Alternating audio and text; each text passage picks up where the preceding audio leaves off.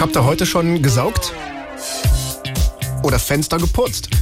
Macht ruhig mal, Hausarbeit hält das Hirn auf Trab. Das haben Forscher aus Singapur tatsächlich rausgefunden. Vielleicht ist es auch nur ein Trick, um den Partner zu motivieren, aber stellt euch diese Entwicklung vor. Schatz? Schatz! Ich bin ein Baum. Nein, du bist kein Baum. Nimm mal den Lappen hier. Wieso? Na, weil Putzen schlau macht. Echt? Ähm, ähm, Nicht den Lappen essen. Putzen! Ach so. Wisch mal den Couchtisch damit ab. Das ist gut fürs Hirn. Okay. Und? Merkst du schon was? Die Summe der beiden Kathetenquadrate entspricht dem Hypotenusenquadrat.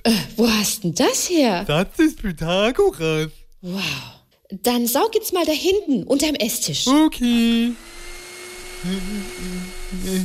Der größte Feind des Wissens ist nicht Ignoranz, sondern die Illusion, wissend zu sein. Albert Einstein?